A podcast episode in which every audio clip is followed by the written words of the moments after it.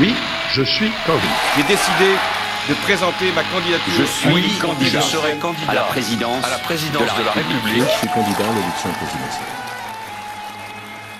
La course à l'Élysée est lancée.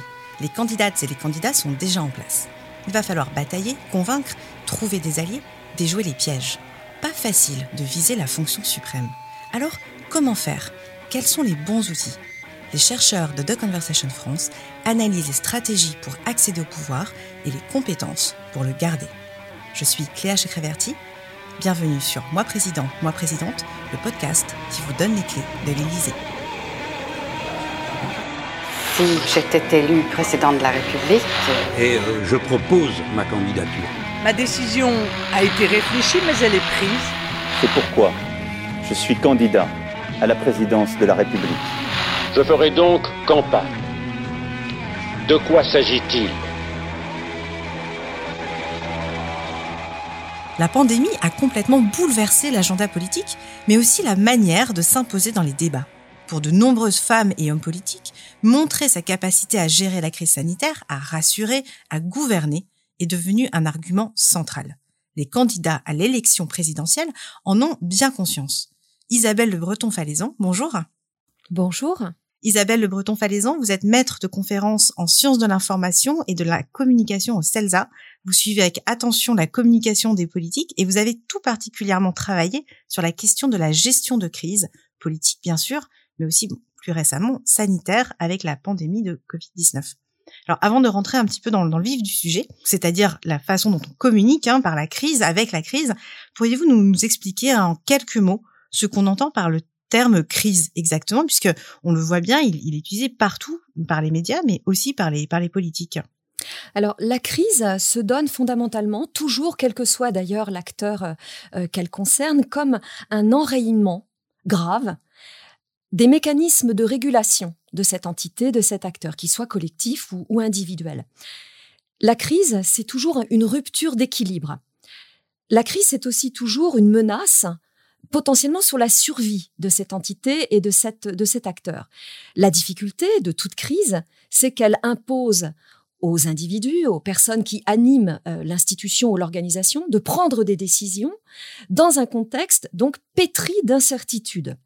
Ce qui est certain, c'est que en politique, on va en parler, euh, les situations de crise, les phénomènes de crise signifient toujours, un peu à la chinoise, des, des moments de vérité, c'est-à-dire des moments dans lesquels euh, s'éclairent beaucoup de choses par rapport au talent euh, de nos politiques, par rapport à leurs compétences, par rapport à leur éthique et aussi par rapport à, à l'état de notre démocratie. Merci beaucoup Isabelle. Alors justement, quels sont les, les grands ressorts, euh, les points saillants de la communication des, des politiques euh, en temps de crise? Et, et peut-on euh, regarder un petit peu les exemples euh, pris dans la, dans la crise sanitaire, notamment au début de la, la crise sanitaire en mars 2020 Alors, en, politique, euh, il y a euh, une, particularité, une singularité, euh, qui, est plus forte que pour les organisations marchandes ou, ou non marchandes d'ailleurs. C'est son inscription, la sphère politique, dans un espace public, en l'occurrence démocratique, qui est hyper médiatisé. C'est ce que Éric Neveu appelle la société de communication, par exemple. La première logique communicationnelle de crise politique, c'est une logique qu'on pourrait appeler stratégie d'identification. C'est-à-dire que le politique, l'acteur politique, doit, dans ces moments-là, montrer par ses mots, par ses attitudes, par son comportement, qu'il souffre en quelque sorte avec le public, avec les Français. Il y a là l'expression euh, attendue d'un d'un nous. Euh, et donc euh, une forme d'émotivité inhérente à toute communication de crise. Sinon, le message est inaudible. Ça, c'est la première euh, dynamique. La seconde dynamique, elle est tout aussi essentielle, c'est la logique de distanciation. Un, responsable politique dans une phase de crise doit être rationnel, montrer qu'il va résoudre la crise, l'endiguer, la résorber. Avant de poursuivre, euh, je vous propose justement d'écouter euh, l'exemple d'un homme politique euh, qui a été au front tout début de cette crise. On écoute donc Édouard Philippe qui était Premier ministre. Nous sommes le 14 mars 2020. Il est en conférence de presse. Mes chers compatriotes, notre objectif avec le président de la République est de protéger la nation, de vous protéger, chacune et chacun d'entre vous. J'ai conscience des efforts et des sacrifices qui sont demandés. Mais j'ai confiance dans la capacité des Françaises et des Français à comprendre la gravité du moment et à adopter tous ensemble les comportements civiques, responsables et solidaires qui nous permettront de surmonter cette crise. Alors, ce qui est intéressant avec cette séquence d'Édouard Philippe et, quelques autres d'ailleurs euh, qui, ont suivi, c'est qu'il est, alors première remarque, euh, euh, parfaitement dans le rôle qui est le sien au, sein du bicéphalisme de l'exécutif à la française. Le, président de la République, il arbitre, il incarne, tandis que Matignon, quel que soit son, locataire, doit expliquer et agir, exécuter. Avec Édouard Philippe, et particulièrement dans cette séquence, on voit très bien comment, effectivement, il y a les deux dynamiques paradoxales en tension mais complémentaires que j'évoquais avant. Il y a d'une part la mise en mots dès les premières phrases d'ailleurs qu'on a entendues, la mise en mots d'un état émotionnel euh, partagé par tous. L'expérience du Premier ministre euh, est, exprimée par euh, voilà sa solidarité, un fort sentiment d'appartenance, mais on est là dans euh, des phrases qui, cette fois, font passer le logos, comme on dit en rhétorique, avant le pathos. C'est donc, de sa part, une tentative de stabiliser l'événement, la crise, et de, de, de, de, proposer des solutions rationnelles, efficaces, en tout cas euh, avec de la pédagogie, avec de la retenue également, mais cette séquence est assez emblématique d'un équilibre, alors que l'on n'a pas toujours trouvé euh, chez, chez d'autres personnalités. Alors, il y a un autre euh, point qui semble euh, très important, c'est la question de l'humilité. Donc, faut-il admettre ses erreurs quand on est un, homme politique ou une femme politique euh, Et comment le faire si on le fait? Effectivement, la question de, l'humilité est extrêmement intéressante. L'humilité en communication de, crise, elle traduit très souvent la pondération de celui qui, l'exprime. Elle traduit également euh, euh, sa, mesure, sa compétence. Euh, elle peut le pourvoir en vertu politique. Elle peut même le pourvoir, on l'a vu souvent avec Édouard Philippe, lorsqu'il dit par exemple, je crois que c'est avec, enfin face à Anne-Sophie Lapix dans un duplex sur, sur TF1, il faut savoir dire qu'on ne sait pas quand on ne sait pas. Euh, ce qui était d'ailleurs euh, voilà un logo typiquement euh, philippien, un petit peu moins fréquent chez le président de la République. Donc oui, je pense que l'humilité en communication de crise, elle, elle, elle peut pourvoir très souvent le dirigeant politique en, en, en compétences, mais attention, attention, elle ne peut se suffire à elle seule. D'abord parce qu'elle signifie seulement la réactivité, voilà, je réagis en disant que je ne sais pas, ça peut être quand même très embêtant.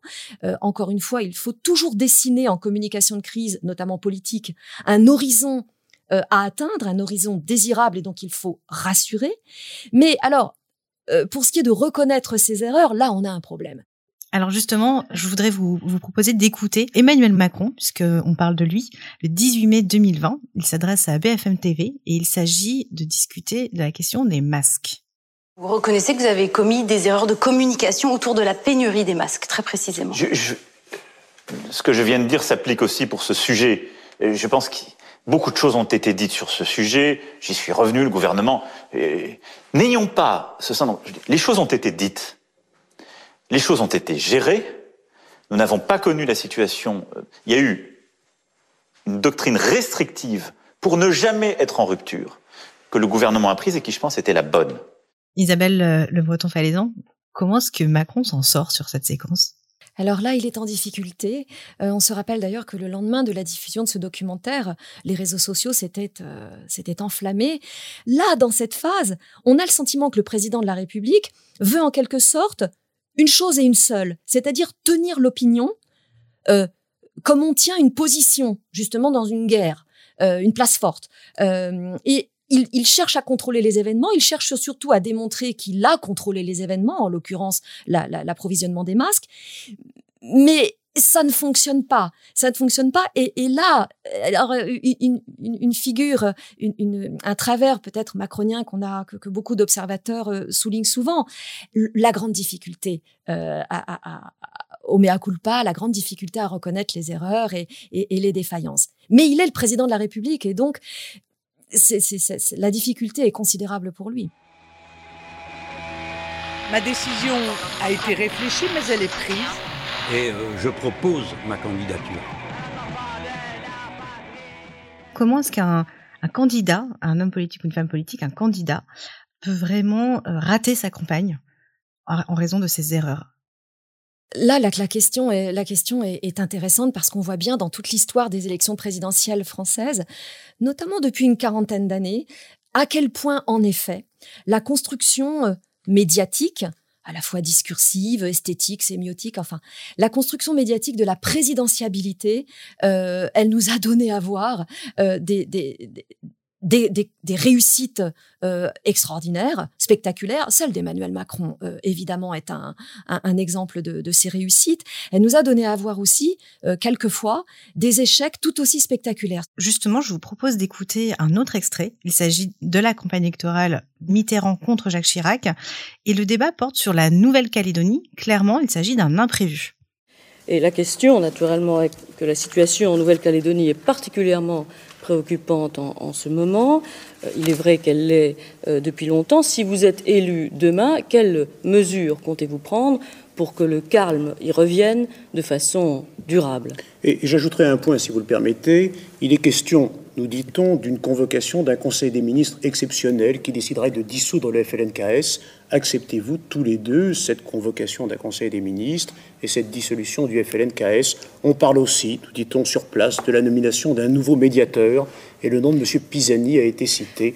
Là encore, permettez-nous de vous interroger sur ce point. Alors, deux minutes chacun. Monsieur Mitterrand. Ces deux dernières informations ne sont pas parvenues jusqu'à moi. Personne ne m'a parlé d'un médiateur, ce n'est peut-être pas une mauvaise idée, mais le chef du gouvernement ne m'en a pas saisi. Pas davantage, il ne m'a saisi d'une dissolution éventuelle du euh, mouvement indépendiste des Kanaks, de telle sorte que ce sont deux questions auxquelles je ne puis répondre. J'ajoute que s'il me le demandait, mais je vais trop loin puisqu'il ne me l'a pas demandé, cela mériterait euh, qu'on en parle sérieusement euh, au vu d'un dossier et d'une connaissance exacte de la situation. Ce qui compte aujourd'hui, je veux dire à la minute où je m'exprime, c'est la libération des gendarmes et du magistrat qui sont aujourd'hui retenus en otage, ce qui n'est pas pour nous supportable. Je crois d'ailleurs de mon devoir de rendre hommage au courage et au sens du service public de ceux qui ont été victimes de cette action. Comment s'en sort-il, François Mitterrand?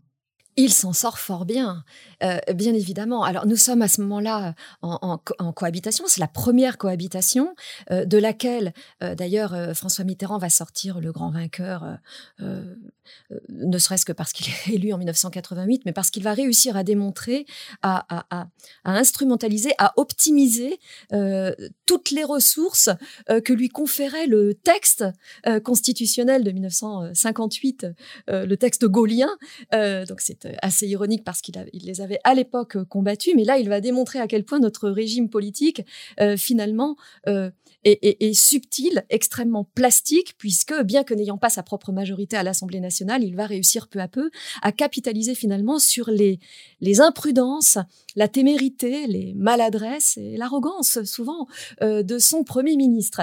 Donc, dans cette séquence, François Mitterrand se se réinstitue, s'institue. Il est déjà institué fortement à cette date, hein, lors du, du, débat de l'entre-deux tours, mais se réinstitue comme euh, la clé de voûte des institutions, comme celui qui, qui voilà, euh, qui, euh, de par le, le texte euh, constitutionnel, est le, le, le, chef suprême du régime. Et là, il, il, il, il dénonce en creux, de façon typiquement mitterrandienne, très, très machiavélienne, euh, et il dénonce les, les, les, excès de pouvoir peut-être, en tout cas les, les, prétentions excessives de, de, de, son Premier ministre qui est candidat finaliste face à lui. La crise euh, en Nouvelle-Calédonie, à l'époque est en partie, pas totalement, mais en partie due à, à sa gestion par par l'exécutif et par Matignon.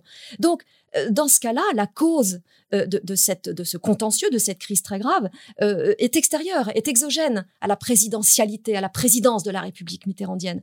Donc la communication de, François Mitterrand euh, est à ce moment-là forcément plus réussie que, celle de Jacques Chirac. Oui, je suis candidat. À l'élection présidentielle alors plus proche de nous, comment est-ce que justement cette hyper présidentialité dont vous avez euh, beaucoup parlé, comment cette centralité finalement de la figure présidentielle pèse sur la communication Comment est-ce qu'elle, euh, elle finalement se, se, retrouve un peu partout dans toutes les formes de communication que, que peuvent utiliser les candidats, mais aussi les présidents en fonction Alors pour illustrer ce, ces propos, j'aimerais vous faire écouter un autre exemple. On est en 2015. Il s'agit de la du mandat de François Hollande juste après les attentats.